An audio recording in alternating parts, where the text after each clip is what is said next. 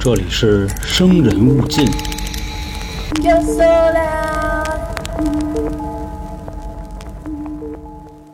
大家好，欢迎收听由春点为您带来的《生人勿近》，我是老航。今天给您带来的这期节目呢，咱们还是说的案件啊，但是咱们要说的这个案子，也就是这个系列的完结篇了。因为啊，这就是日本十大变态案件的第十个。说完了这个呢，我就得想想咱们下一个系列啊启用什么了。我记着原先跟大家开过玩笑啊，就说过什么老挝十大奇案呀、什么越南十大奇案啊、柬埔寨十大奇案啊。当然这玩意儿它没有啊，就那么屁大点地方啊，确实是有案子。但你要说它奇，估计是够呛。另外这个奇啊，它也凑不出来十个。所以说呢，就在这个系列的交替阶段啊，如果您各位有什么好的推荐，欢迎关注 A 公众号啊，春点，春点就是汉字啊，春天的春，字典的典，春点。然后进群呢，可以找我和老黄，把您的想法告诉我们。如果您的建议比较有意思啊，咱们也可以聊。另外啊，本月的特别节目已经上线了，在微信里边也可以找到。好这口的朋友啊，可以听起来了。那懂的都懂，说的反正都是电视台不让播的。你像咱们今天要说的这个案子啊，其实我的本意我不太想说，为啥呢？因为生人勿近啊，做了这么多期节目，不管是我讲案子，还是之前老黄讲案子，我们都没碰过悬案，因为这类题材啊，它不好做。给大家讲故事啊，其实很容易，但是呢，要是让大家听的比较有意思，最好啊，还是有一个结局。毕竟啊，我们所有人都希望看到出的这个事儿啊可以被解决，不是说你拿点资料啊，你过来一说，你说那样的谁不会讲？也是啊，因为这样的缘故，一直都没碰悬案。但没办法，这日本十大变态案件里边啊，它就有一个悬案，我也不能自作主张，我给你们换一个，是吧？要不你们有人就该挑我了。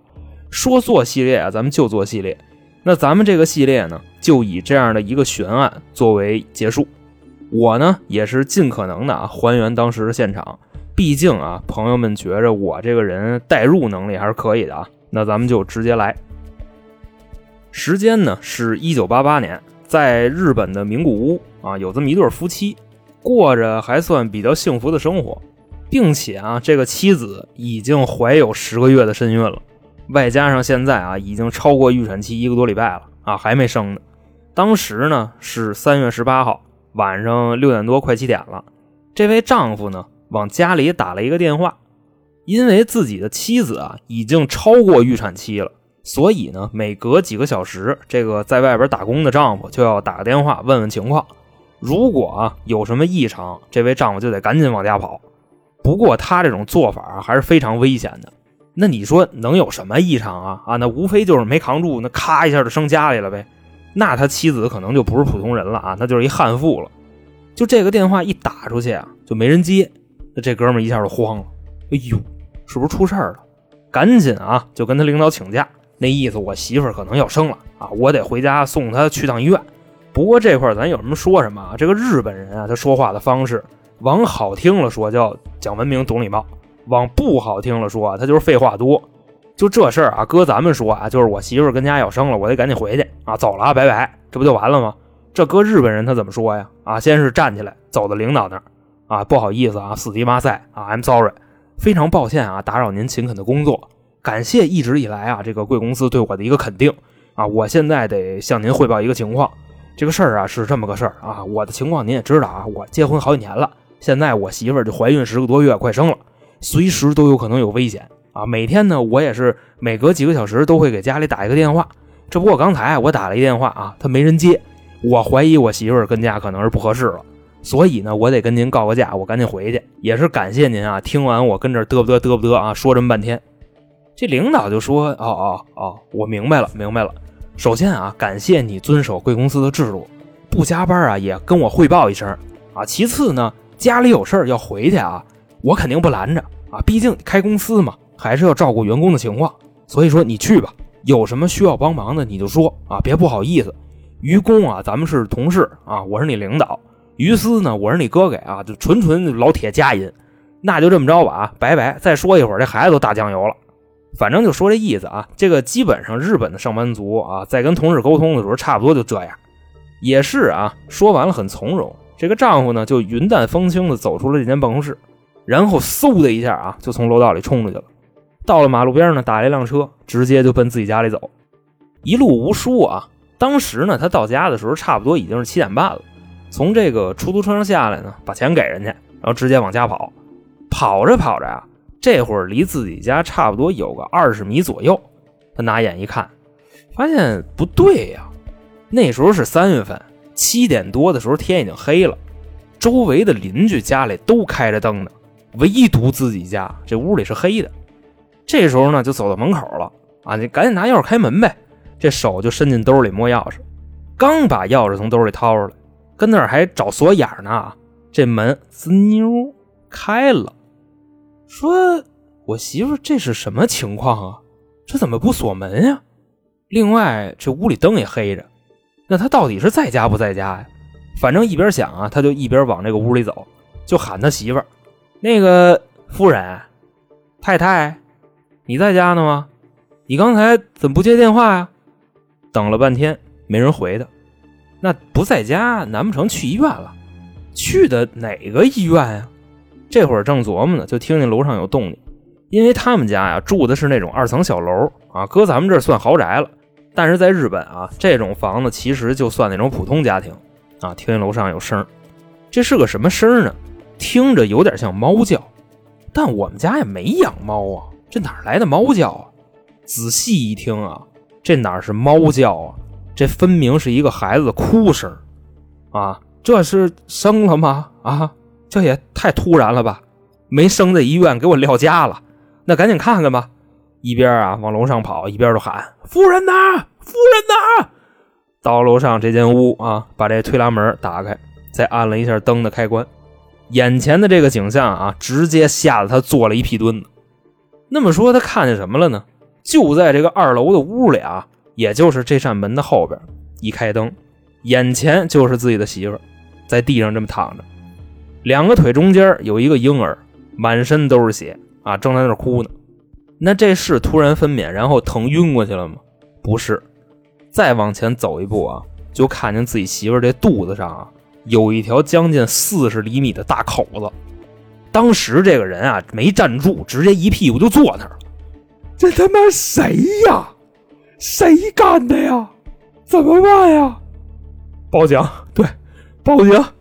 直接啊，站起来，冲到楼下，准备拿电话报警。当他跑到楼下的时候啊，发现家里的电话没了。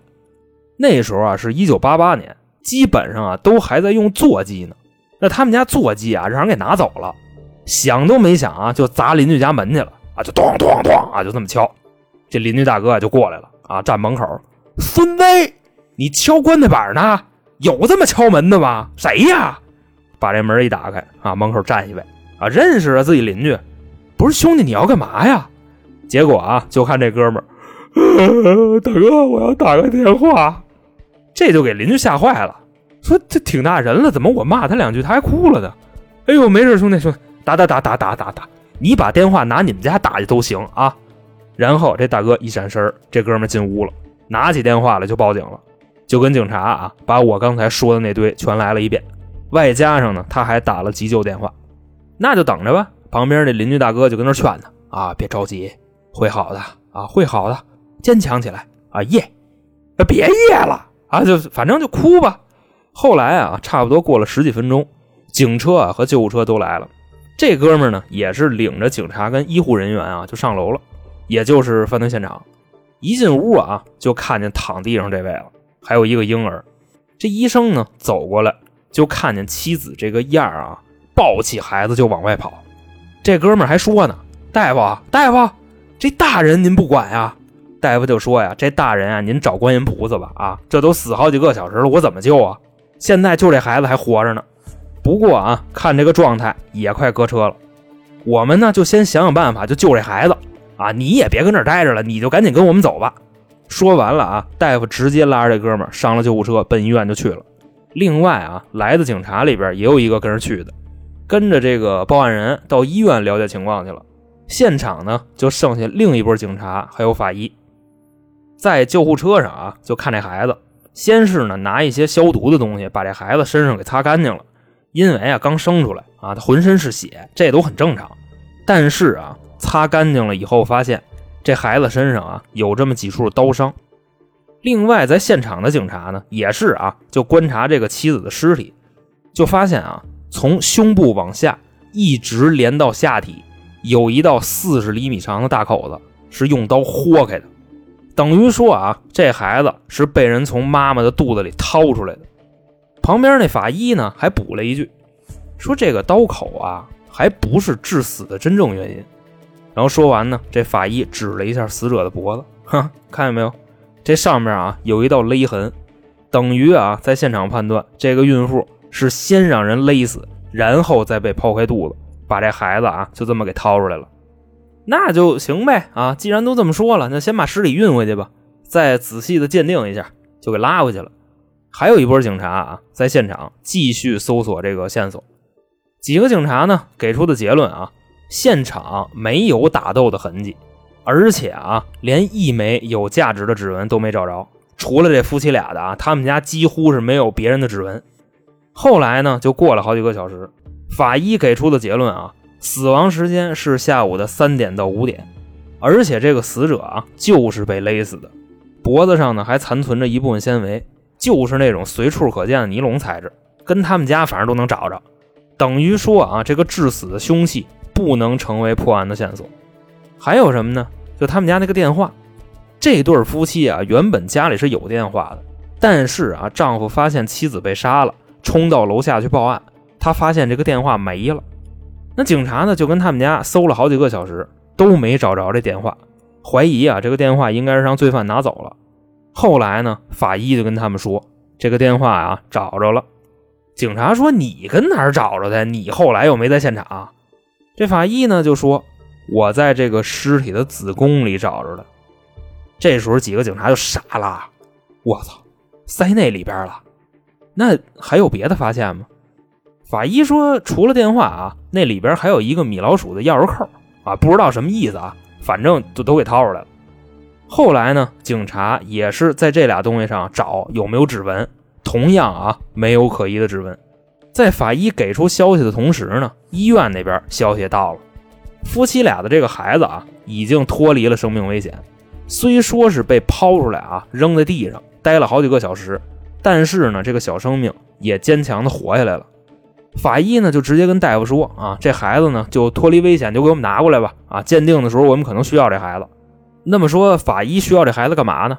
咱们刚才说过啊，这个婴儿身上有几处刀伤，法医呢主要是想验一验那个口子啊，他就把这孩子给抱过来了，照着死去妻子那个肚子上啊就那么一比，然后他就发现了一个特别奇怪的现象，就是这孩子身上的刀口啊，其实不是凶手有意为之的。开始大家都以为啊，这个凶手是先给孩子他妈给剌了，然后呢再划了他几刀。后来发现啊，其实孩子身上这个刀口是在剖开孕妇肚子的时候下刀下深了，把肚皮划破了啊，也划着这孩子了。那刀口就是这么来的，不是刻意的为了要伤害这个孩子。所以从目前来看啊，从这个尸体能找着的线索，可以说几乎没有什么能用的。那这个尸体的死因啊是被勒死的，勒他脖子那布条子就跟他们家就找着了，但是呢也没有指纹。另外啊，尸体肚子上那个四十厘米的刀口还不是一刀给豁开的，从这个切口判断啊，至少豁了三刀。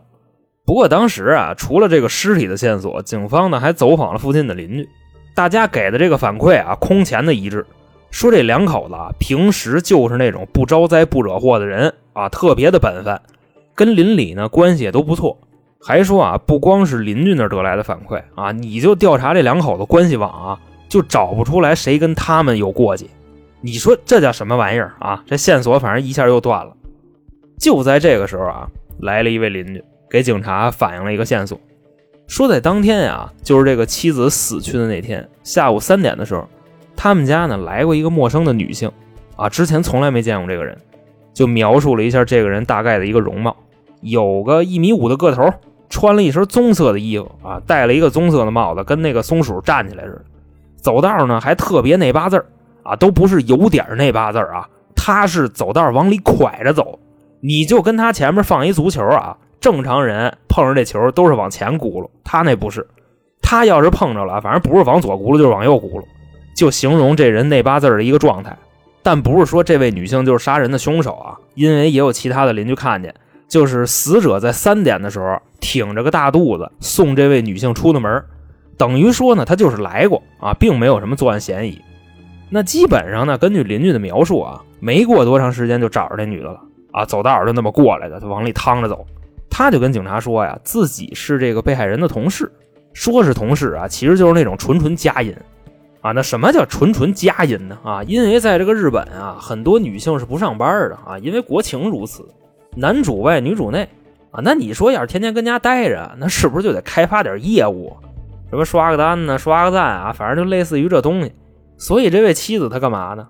其实啊，就是早期那种传销，不是非得给一帮人圈屋里让他们喊口号啊。其实除了杀熟还是有钱挣的，就是呢，我卖一产品，然后我找我上家拿货。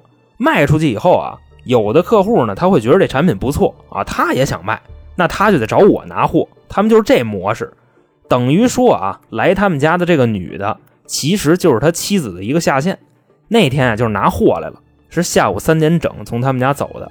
这个妻子呢，还亲自的出门相送，陪着他走了将近二十米，然后啊，就自己那个小碎步又挪回去了。至于有没有凶手的线索，他也不知道。另外说啊，这位来访的女性后边有充分的不在场证明，等于说她的这个嫌疑直接就被排除了。反正当时这线索就这么点儿，查案子的时候呢，给那警察给逼的啊，连这丈夫都查了一溜够。不过这也符合常理啊，因为这妻子死了，第一嫌疑人一般就都是丈夫啊，必须要查一遍。但是呢，她这个丈夫啊，在当天有非常有力的证据，就是不在场证明，他公司里边的同事呢都可以作证。等于这个丈夫是没有嫌疑的，那到这儿呢又搁车了，线索又断了。之后啊，又有邻居来消息了，这回的消息啊很重要啊，说呢是在案发的当天下午三点的时候啊，他看见一个男的，这男的呢大概岁数啊有个三十出头，身高啊有个一米六五左右，然后穿了一身黑色的风衣，戴了一黑帽子啊，就这小黑人而且呢说他还鬼鬼祟祟的。警察说：“怎么个鬼鬼祟祟法啊？”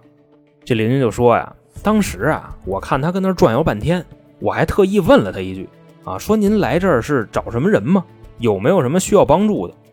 结果这哥们儿就跟我说：“问我认不认识啊一个叫野尻的人，啊，这个姓虽然不是很高雅，尻啊就是眼子啊，但是啊，日本人也有姓这个姓的啊，就姓眼子野尻。”这邻居呢就说：“没这人啊，不认识。”然后啊，这位黑衣的男性就到别的地方转悠去了。那时候呢，下午三点整差不多。后来啊，就在三点十分的时候，又有人看见这个小黑人了，特别的慌张啊，从这条街上就跑了。你就感觉啊，他肯定是干了什么操蛋事儿，然后落荒而逃的那种感觉。听到这儿呢，警察一分析啊，那没准就是他干的。那说到这儿呢，除了这个小黑人啊，其实还有另一个男的。这个呢，跟他相比啊，算是一个大黑人，也是一个生脸。说在下午三点半的时候啊，跟这附近溜门撬锁来着啊，比刚才那位晚了二十多分钟。这其中一个邻居就说呀，当天跟这个人脸对脸的产生过交流。那当天怎么回事呢？那时候啊，我正跟家待着呢啊，我突然就发现有人捅我们家锁眼儿。我心说这谁呀？我就把门打开了，但是我没完全打开啊，我就开了一缝门口站着一位。这身高呢，差不多一米七五到一米八之间，穿了一身黑啊，脸上变颜变色。我就问他呀，我说你干嘛呀？啊，你捅我们家门？这哥们来一句，哎呦，不好意思啊，走错门了。然后啊，掉头就走了。我也没理他啊，反正应该可能就是小偷吧。也是啊，就收集了这两个人的线索以后，警方呢就开始分析。首先呢，这俩男的，第一个咱们刚才说的那个啊，三点钟出现，三点十分逃走。如果凶手是他的话啊，他就需要在九分钟之内完成杀人、剖腹，把那个电话藏人下边啊。为什么是九分钟呢？死者在三点整的时候从家出来，送这个所谓的客户啊离开，他出来再走回去，这需要时间吧？首先啊，怀胎十月走的就慢，外加上啊，这个日本女的都有点那八字啊，因为他们平时这不是坐那儿的时候，其实就是跪着。那跪那儿的时候呢，他们那脚往里窝啊，所以这个日本女性多多少少都有点这习惯，所以走的就更慢了啊。一分钟之内能回去，这已经算是给他加速了。那这个男的呢，就需要在九分钟之内完成这一系列的动作啊，听起来这个时间还是挺紧的。那么说第二个男的呢，啊，就那个大黑人，当时啊也是警方的怀疑对象。那这个人呢，嫌疑就稍微小一点。他干嘛来着呀？他三点半的时候啊，溜门撬锁，还让人看见了。被发现之后啊，也是慢慢悠悠的离开了这片区域。你们就想啊，各位，如果是这第二个人啊，就这黑大个，那你说他是在被发现之前做的案，还是在被发现之后做的案？如果是被发现之前啊，他先杀完人，然后不慌不忙在附近偷东西啊，还让人看见了。被看见以后，只是有一丁点心虚，然后自己就走了，这符合常理吗？当然啊，他被人看见以后就不撬锁了，直接就离开这儿了。所以说啊，凶手是第二个人的可能性特别的小。反正警察呢也是在后续调查的时候啊，根据这个体貌特征也都画像了，但是呢，在整个日本就没找着这俩人。这个基本上啊就是本案一个全部的线索，在现场啊没有一丁点凶手的线索，这个衣服纤维和指纹都没找着。而且那会儿呢，是一九八八年啊，也没有 DNA 技术。就算是后来有了 DNA 技术，那你也没有 DNA 库啊。所以说啊，这个科技的手段是不成立。另外呢，你再看啊，我个人感觉啊，凶手是这两个人的可能性不大。为啥呀？还记着咱们之前说的啊，这个妻子也就是那死者，警察在勘察他们家的时候，并没有发现打斗的痕迹。当然了啊，你要真打一孕妇，他也还不上手。那咱们呢，就按照官方给的这个证据来说啊，没有打斗的痕迹，那就说明这个凶手跟死者大概率是认识。那你说这俩贼啊，认识死者的概率有多大呀？这很小吧？当然啊，咱也不排除第一个人就那小黑人，在死者生前的时候啊，他听见他是玩传销的了，然后呢就骗他说参一手，就这么着跟着他进屋把他弄死了。这种可能性也不是没有。还有，你想啊，这个尸体死的位置是在他们家的二楼，这门锁呢也没有被撬的痕迹，这基本上啊就佐证了凶手跟死者是认识的。他要是不认识啊，一进门就得开打，而且再把这孕妇给抬到二楼去，他有病吗？那第二个线索啊，或者说是疑点吧，就是藏在死者下体的那个电话，还有米老鼠的那个钥匙链。当时这个钥匙链放里边啊，要表达什么含义，我不太清楚。咱就把这个电话啊放在下体里边而言，普遍的说法呢是说要拖慢报案的时间，但这个说法我个人不认。你要是想拖慢报案时间的话，你为什么不给这电话直接给拿走呢？你比塞他下边省事多了吧？你拿走扔了用多长时间是吧？你塞他下边得用多长时间呀？那有人就说啊，这个座机拿出去可能会被人发现。哎，你想啊，那时候三月份，秋裤还穿着呢。外加上啊，日本人穿衣服那风格啊，那宽袍大袖的，那裤兜子里藏个电话应该不叫什么事儿。那大外套子里啊，恨不得能藏一火锅。反正啊，藏电话这个是为了拖慢报案时间啊，这个说法我看是不是很成立？那个米老鼠那钥匙链啊，更是解释不了。还有什么呢？就是这孩子，我在网上看很多资料里边说啊，就在案发的前三天，日本的某个电视台啊播了一档变态的节目啊，是个恐怖片影片的内容呢，就是有一个人啊，有点怪癖，专杀这个孕妇，把这个孕妇的肚子剖开，把这孩子拿出来。所以啊，当时有很多日本的这个市民就怀疑啊，这个案子跟三天前那个恐怖片有直接的关系，很可能啊，就是有人看了这个才去做的案。所以呢，这个案子他也破不了，因为是无差别作案啊，这种案子特别难破。其实啊，说到这儿，我还想说一个什么角度呢？各位可以想一想。你们说这个凶手啊，在杀了他的妻子以后，把他的肚子剖开，真的是因为他变态或者残忍吗？有没有可能是为了想救这个孩子呢？咱们往这个方向琢磨琢磨啊，就好比这个凶手在这个孕妇他们家，不管是出于什么动机把他勒死了，但咱们都应该知道啊，如果一个孕妇死了，那她肚子里的孩子也会在五分钟之内死亡。因为这个孕妇的心脏停跳了，这个血液循环就停止了，孩子呢得不到血液的供应，基本也就完了啊，在没有氧气的情况下啊，基本上不会超过五分钟。但是啊，这个即将分娩的，你要给他拿出来就不一样了。而且说这个凶手啊是无意伤害胎儿的，只是在剖开妻子肚子的时候啊，在他身上留了几个小口子，还是因为下刀太深了。所以这块我就怀疑什么呢？就这个案子的凶手啊，很有可能是个女的。就算是男的啊，很有可能也有自己的孩子。在杀完人之后啊，他并没有第一时间逃跑，还把这个婴儿从他妈的肚子里给掏出来了。下刀下的也不行，手也没那么大劲儿。咱们前面说过啊，这肚子不是一刀豁开的，是三刀豁开的。你说这个凶手要是那种特残暴的人啊，他留着这孩子干嘛？他怎么不把这孩子拿出来以后给他拆吧了呀？啊，那不更过瘾吗？所以说啊，我还是认为他的主观意愿是在杀完人之后把这个孩子给救出来了。其实啊，就从目前的线索来看啊，这个案子的凶手，我个人觉着很有可能是他们家邻居。而且还是蓄谋已久的，因为现场没有找着指纹，或者咱们也可以猜想是妻子的所谓下线或者是客户吧，啊，也有这种可能性。那最后我要说啥呢？就这个事儿啊，当时在日本的舆论还有一部分是谴责这个丈夫的，啊，我个人特别同意这个说法啊。哎，您媳妇超出预产期一个多礼拜了，你让她自个儿在家待着啊？你是孤儿吗？你上班去，你爹妈就不能来照顾她一下？你这上班的，你就不能给他请个保姆？另外说啊，这哥们儿从公司出来的时候，还跟领导告了个假。你说啊，就是一个基层员工啊，挣一糊口的饭钱，媳妇儿跟自己家快生了，你给他一人扔家里边啊？我是不太清楚这哥们儿这脑回路是什么样的，也三十多岁人了，这事儿想不明白。反正啊，这哥们儿也是啊，后来迫于这个舆论的压力，带着自己的孩子移民美国了啊，日本没法待了，铺天盖地的就报道这个事儿。他呢也是会觉着啊，给这个孩子的成长带来一定的影响啊，这个也都没什么毛病。